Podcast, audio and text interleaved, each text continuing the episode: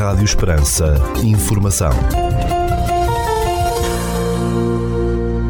Seja bem-vindo ao primeiro bloco informativo do dia nos 97.5 FM. Estas são as notícias que marcam a atualidade nesta segunda-feira, dia 6 de novembro de 2023. Notícias de âmbito local. A Câmara Municipal de Portel já deu a conhecer o cartaz da 22ª edição da Feira do Montado, que vai decorrer em Portel de 29 de novembro a 3 de dezembro. O cartaz principal do palco montado contará com as seguintes atuações: quarta-feira, 29 de novembro, Lucky Duckies. Quinta-feira, 30 de novembro, a atuação de Sara Correia.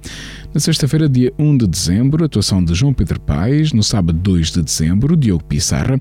E no domingo, 3 de eh, dezembro, a noite dedicada aos artistas do Conselho de Portel. Durante o ano de 2023, o Teatro Nacional Dona Maria II põe os pés em todo o território português, disseminando a sua atividade artística, envolvendo as populações, os agentes culturais e as administrações autárquicas de mais de 90 conselhos do país. Tal como a epopeia homérica, o projeto Odisseia Nacional é também um retorno ao espaço onde sempre residiu a missão pública do Dona Maria II, a amplitude do território nacional. O município de Portela acolheu desde a primeira hora e com entusiasmo nesta proposta, trazer o Teatro Nacional a Portel, explorando e identificando novos caminhos de promover o teatro e as performances de palco, envolvendo a comunidade e os diferentes públicos. A programação desta Odisseia procura democratizar exponencialmente a oferta teatral, fomentando a criação artística local com projetos intergeracionais e inclusivos que refletem a diversidade do país a partir de escalas regionais. Propõe-se ainda relacionar o pensamento contemporâneo com as identidades locais, aproximando as comunidades de novas linguagens artísticas. Assim sendo, entre os dias 5 e 12 de novembro, tem lugar em Portel uma série de performances artísticas que integram a Odisseia Nacional do Teatro Dona Maria II. Notícias da região. Infraestruturas de Portugal anunciou que já foi reposta a circulação automóvel no troço da Estrada Nacional 243, entre os conselhos de Monforte e Fronteira, no distrito de Porto Alegre, danificado em dezembro de 2022 devido às intempéries. Em comunicado, a Infraestruturas Portugal indicou que a empreitada, iniciada a 10 de julho, visou reconstruir a passagem hidráulica e a plataforma rodoviária ao quilómetro 154 da Estrada Nacional 243 43 que haviam sido destruídas em resultado das intempéries. No local procedeu-se à construção de uma nova passagem hidráulica, à reconstrução do aterro, à execução da nova estrutura de pavimento, à criação de novos órgãos de drenagem superficial e à colocação de novos equipamentos de segurança rodoviária e de sinalização horizontal, precisou a empresa Infraestruturas de Portugal. A bolota está em destaque na mente de 13 espaços de restauração do Conselho de Ourique com a realização de uma semana gastronómica organizada pela Câmara Municipal local. Segundo o município, a primeira edição da Semana Gastronómica da Bolota tem por objetivo dar palco à gastronomia local e atrair ao Conselho de Ourique os apreciadores da boa mesa através de pratos onde a bolota é servida nas mais diversas formas. A iniciativa, que decorre até 11 de novembro, pretende ser também um contributo para o estímulo da gastronomia do Conselho e celebrar o montado e os sabores e saberes associados ao os mesmos, acrescentou a autarquia de Urique. Dois filmes promocionais da região Alentejo, intitulados Transalentejo Walking Trails e Alentejo Cycling, foram premiados em festivais internacionais de filmes de turismo, divulgou a entidade regional de turismo. Transalentejo Walking Rails ganhou o prémio na categoria de melhores produtos turísticos, turismo ativo, na Art Tour, Festival Internacional de Cinema de Turismo, enquanto Alentejo Cycling foi distinguido na categoria melhores produtos turísticos, turismo desportivo no mesmo festival. Já no festival USA International Awards, em Los Angeles, nos Estados Unidos, o filme Transalentejo Walking Trails conquistou um Silver Award na categoria Vídeos Corporativos, subcategoria Produtos Turísticos. Alentejo Cycling foi também premiado no Terce Travel Festival em Terce Checking, em Espanha, com um prémio Silver na categoria de Produtos Turísticos. A Câmara de Alandroal foi distinguida com o selo de qualidade exemplar da água para consumo humano pela entidade reguladora dos serviços de águas e resíduos, ERSAR. Segundo o município de Alandroal, a ERSAR promove anualmente a atribuição de prémios e selos dos serviços de águas e resíduos na sequência de um rigoroso sistema de avaliação dos serviços prestados aos consumidores. A Câmara de Castro Verde já concretizou duas das propostas vencedoras do Orçamento Participativo 2023, cujas fases de apresentação de projetos e votação decorreram no ano passado. Segundo o município de Castro Verde, no final de outubro foi adquirido um biotriturador para destruição de sobrantes, proposta apresentada por Nelson Lança e que representou um investimento de cerca de 18.111 euros. Para a utilização deste equipamento foi celebrado um contrato de comodato entre a Câmara Municipal e a Junta de Freguesia de Santa Bárbara de Padrões. Antes, a autarquia tinha instalado uma nova iluminação no campo de futebol António José Marques, na freguesia de entradas, no investimento de 19.190 euros, candidatado por Nicole Palma, que venceu na categoria Freguesias Rurais. A Câmara de Castro Verde acrescentou que, das três propostas vencedoras da edição 2023 do Orçamento Participativo, resta apenas concluir a proposta de da jovem apresentada por André Alves da Silva. Castro reanima que prevê a instalação de desfibriladores automáticos externos em vários locais públicos do Conselho.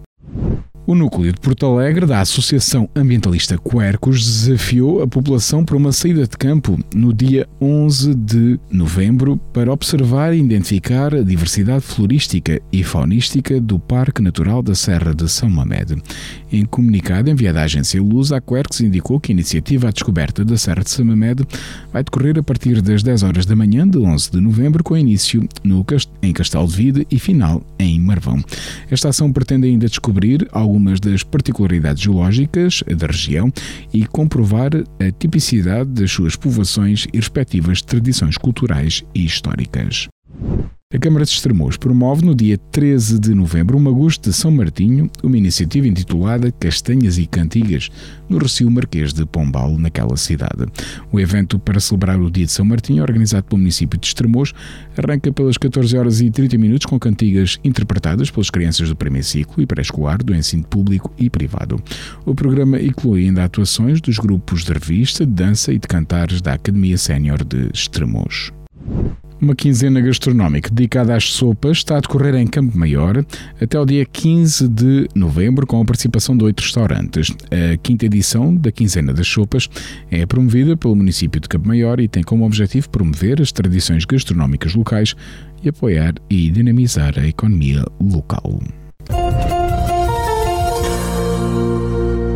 Ficamos agora com a atualização da informação a partir da sala de situação do Comando Territorial de Évora da Guarda Nacional Republicana. Bom dia, senhores ouvintes.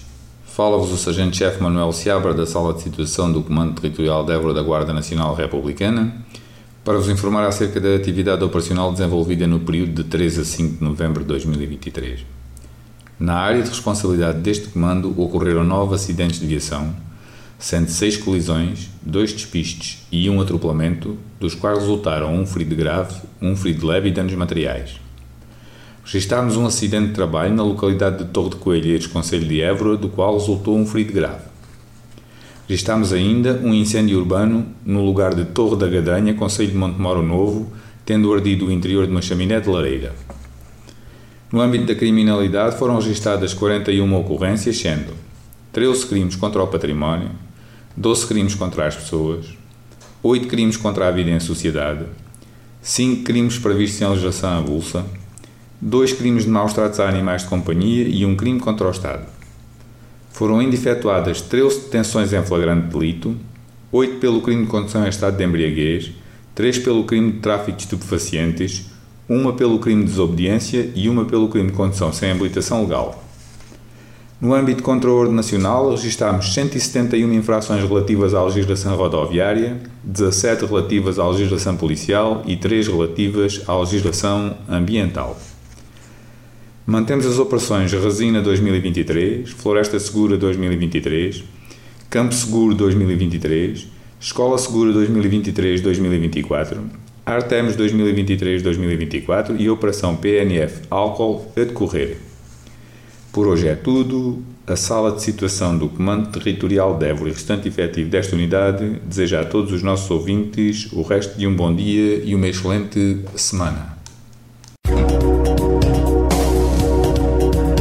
Segundo o Instituto Português do Mar e da Atmosfera, para esta segunda-feira, dia 6 de novembro, no Conselho de Portel, temos céu pouco nublado com 17 graus de temperatura máxima, 8 mínima e o vento sopra moderado de noroeste. Já para a capital do distrito, na cidade de Évora, para esta segunda-feira, dia 6 de novembro, temos céu pouco nublado, com 16 graus de temperatura máxima, 8 mínima e o vento sopra moderado de noroeste.